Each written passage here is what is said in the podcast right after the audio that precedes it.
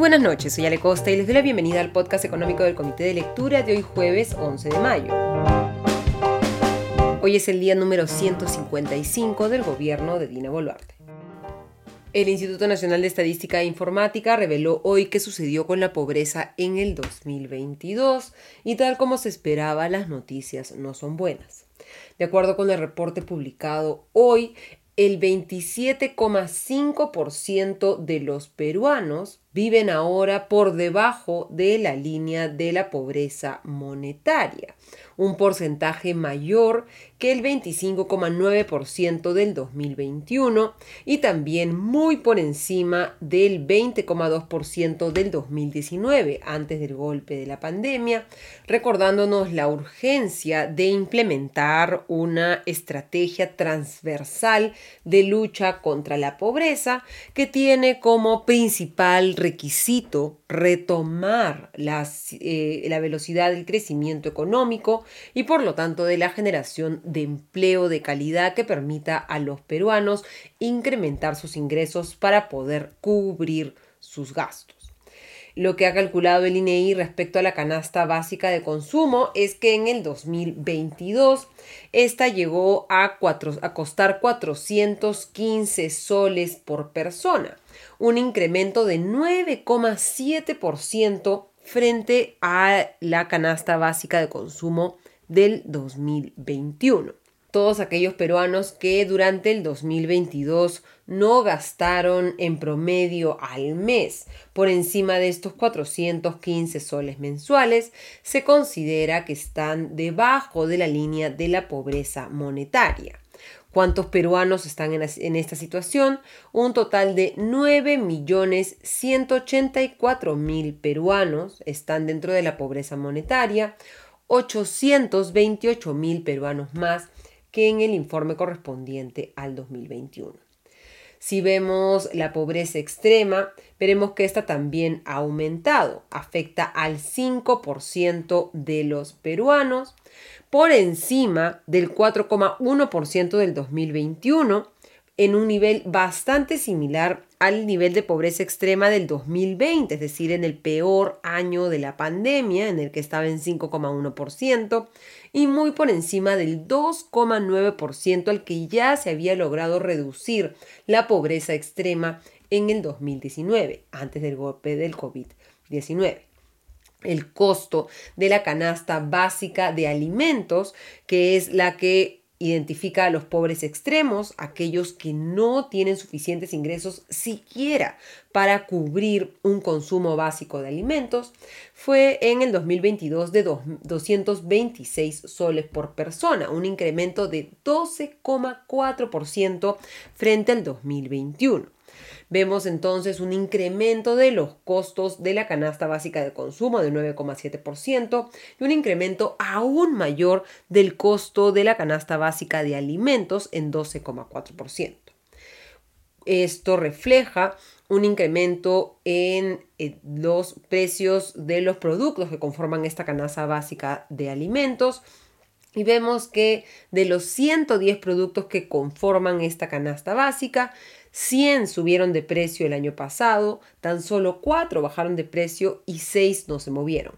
El azúcar rubia subió más de 35%, la papa blanca 45%, la papa color más de 36%, el pan francés más de 33%, el aceite vegetal más de 30%, la avena envasada más de 15%, entre otros costos. Esto ha hecho, como vemos, que sea incluso más difícil para muchas familias peruanas poder costear al menos los alimentos básicos, lo cual nos demuestra, como señala hoy Carolina Trivelli en una entrevista con Bloomberg Línea, que el Perú enfrenta una crisis de acceso económico a los alimentos. En el 2022, 1.673.000 peruanos vivían en pobreza extrema, 741.000 más que en el 2019. Y en el caso de los pobres, esta cifra de 9.184.000 pobres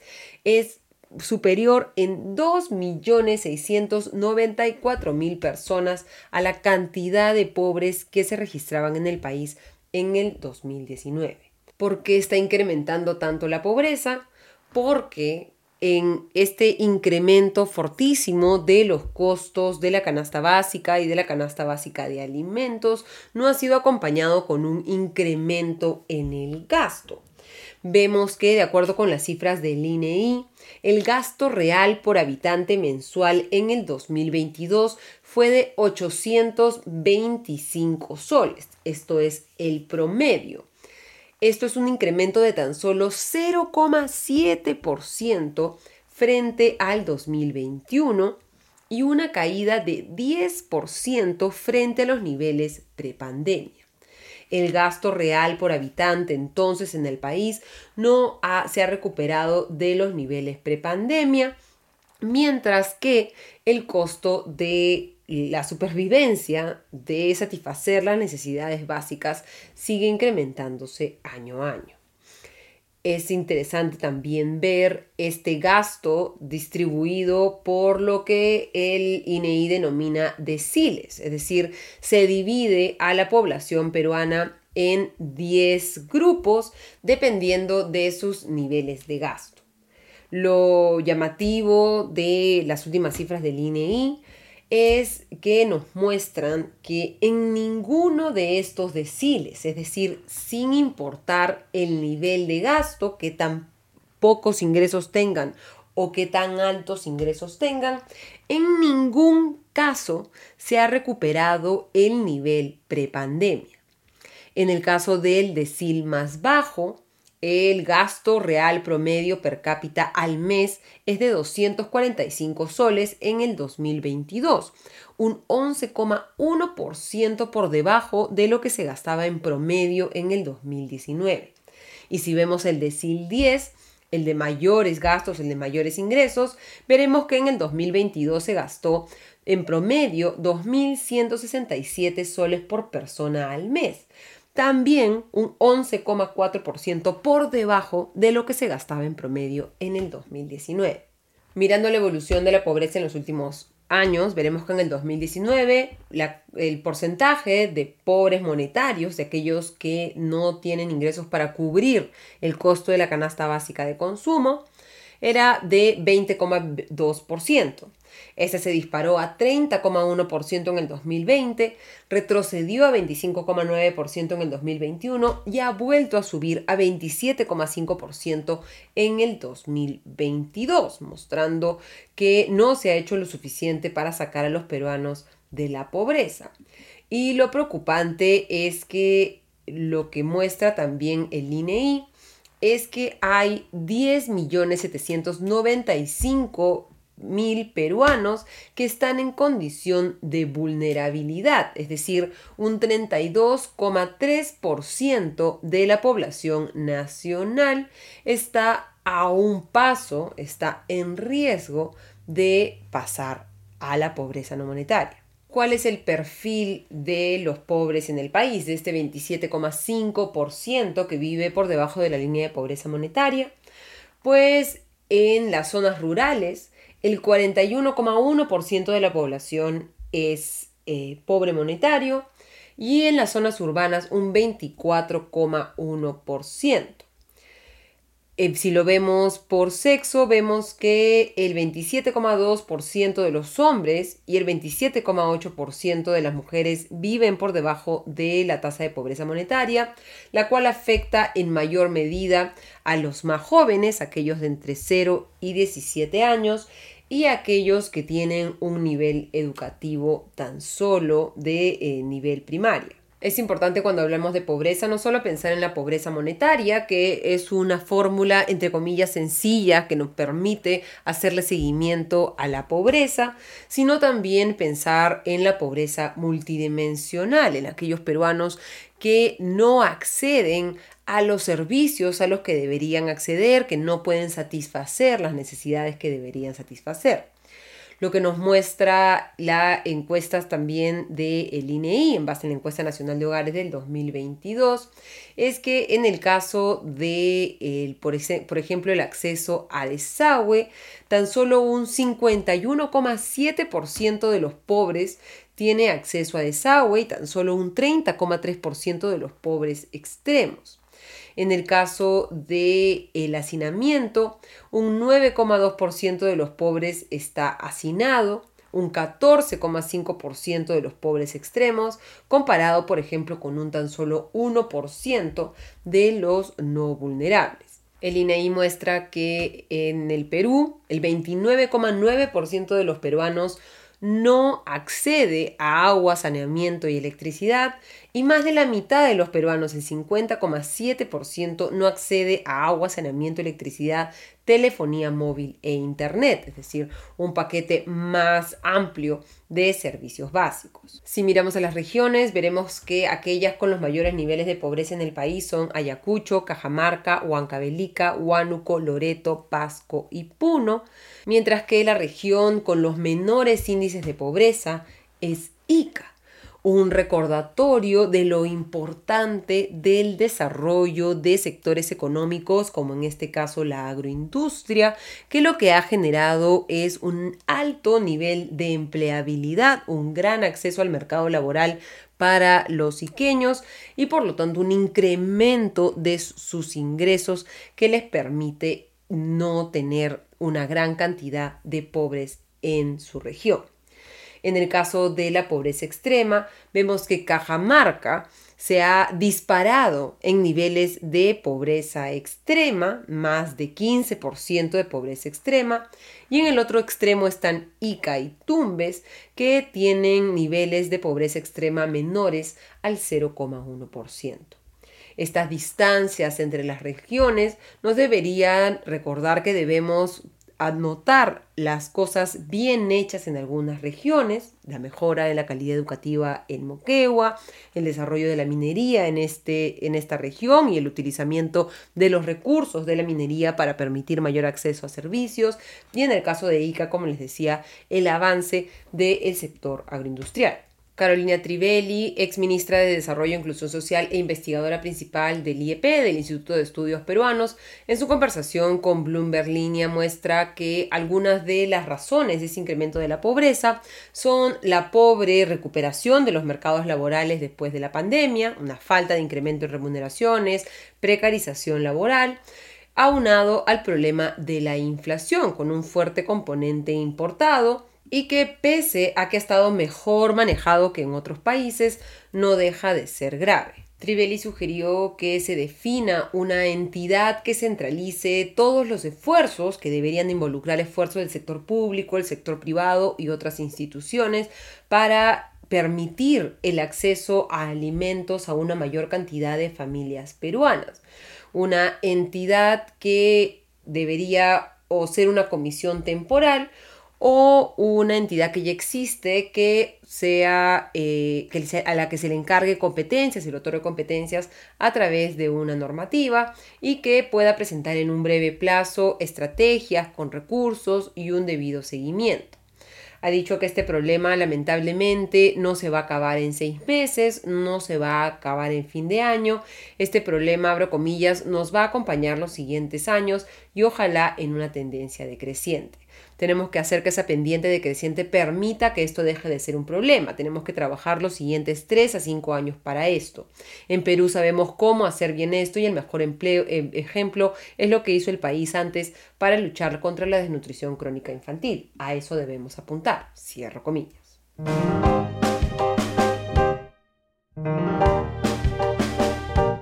Y como se esperaba, el Banco Central de Reserva anunció que va a mantener su tasa de interés de referencia en 7,75% durante el mes de mayo. Hoy el Banco Central reveló su política monetaria, su programa monetario de este mes y este continúa la pausa en los incrementos de la tasa de interés iniciados en febrero de este año. Lo que explica el Banco Central de Reserva en su comunicado es que ha evaluado la reducción de la tasa de inflación a 12 meses de 8,4% en marzo a 7,97% en abril. El, el, retroceso también de las expectativas de inflación de 4,30% a 4,25% en abril los indicadores adelantados y de expectativas que muestran una situación similar a, la del mes previo, al marzo, manteniéndose la mayoría aún en el tramo pesimista. y que las perspectivas de crecimiento de la actividad económica mundial apuntan hacia una moderación. Comparando el comunicado de mayo con el comunicado de abril, veremos eh, pocos, pocas modificaciones. En marzo, el Banco Central de Reserva explicaba que se, van a tomar en cuenta para futuros ajustes en la tasa de referencia la nueva información sobre la inflación y sus determinantes, incluyendo los efectos macroeconómicos de los acontecimientos sociales de meses previos. Esta mención a los efectos macroeconómicos de los acontecimientos sociales de meses previos se ha quitado del el comunicado de mayo y tan solo se menciona que los futuros ajustes en la tasa de referencia estarán condicionados a la nueva información sobre la inflación y sus determinantes. Recordemos que el crecimiento económico, eh, la velocidad de la economía es uno de los determinantes de la inflación. El, el, resto del comunicado también mantiene más o menos el mismo wording, excepto cuando se habla de las perspectivas de la actividad económica mundial, en las que el mes pasado se mencionaba también la incertidumbre de presiones al alza en los precios de los commodities energéticos y ahora esa mención se retira y tan solo se, se menciona el riesgo global por los efectos de la política monetaria restrictiva en las economías avanzadas y los conflictos internacionales. ¿Qué significa esta pausa, esta continuación de la pausa en las alzas de la tasa de interés del Banco Central de Reserva? Pues que pese a esta reducción de la inflación, que recordemos bajó por debajo del 8% en eh, abril por primera vez en el último año, no es suficiente como para que el Banco Central de Reserva se quede tranquilo respecto a que la inflación es un problema de ayer y que por lo tanto se necesita empezar a recortar la tasa de interés de referencia para incentivar el crecimiento de la economía.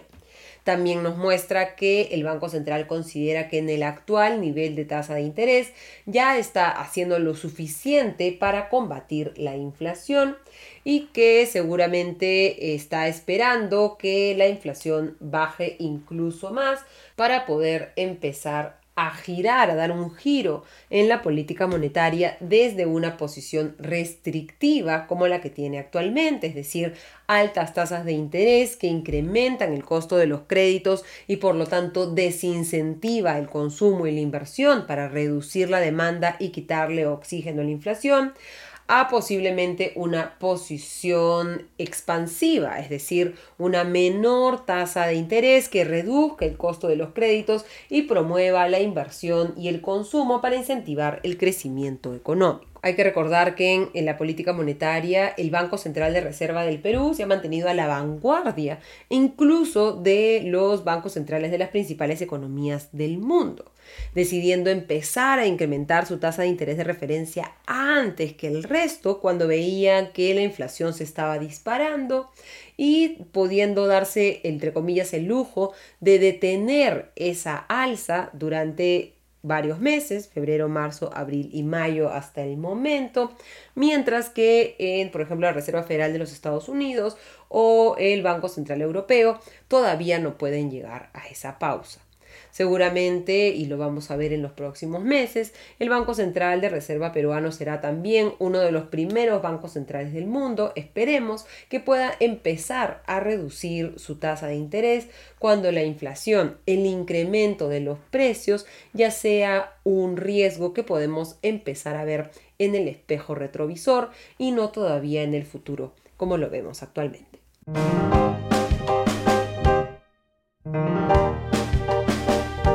Y mirando el cierre de los mercados, hoy el desplome de las acciones de Disney, que reportó que su servicio de streaming había perdido 4 millones de suscriptores en los últimos tres meses, llevó a los principales índices de la Bolsa de Valores de Nueva York a cerrar a la baja. Las acciones de Disney cayeron 8,7% y el Standard Poor's retrocedió 0,2%, el Dow Jones 0,66% y el Nasdaq avanzó 0,18%, reflejando las expectativas de muchos inversionistas aún de que la Reserva Federal de los Estados Unidos pueda empezar a reducir su tasa de interés de referencia en sus próximas reuniones de política monetaria. La Bolsa de Valores de Lima también cerró a la baja, una caída de 1,52% en el índice selectivo y de 0,86% en el índice general, mientras que el tipo de cambio cerró con una nueva caída en 3,6625 soles por dólar, un nuevo mínimo del tipo de cambio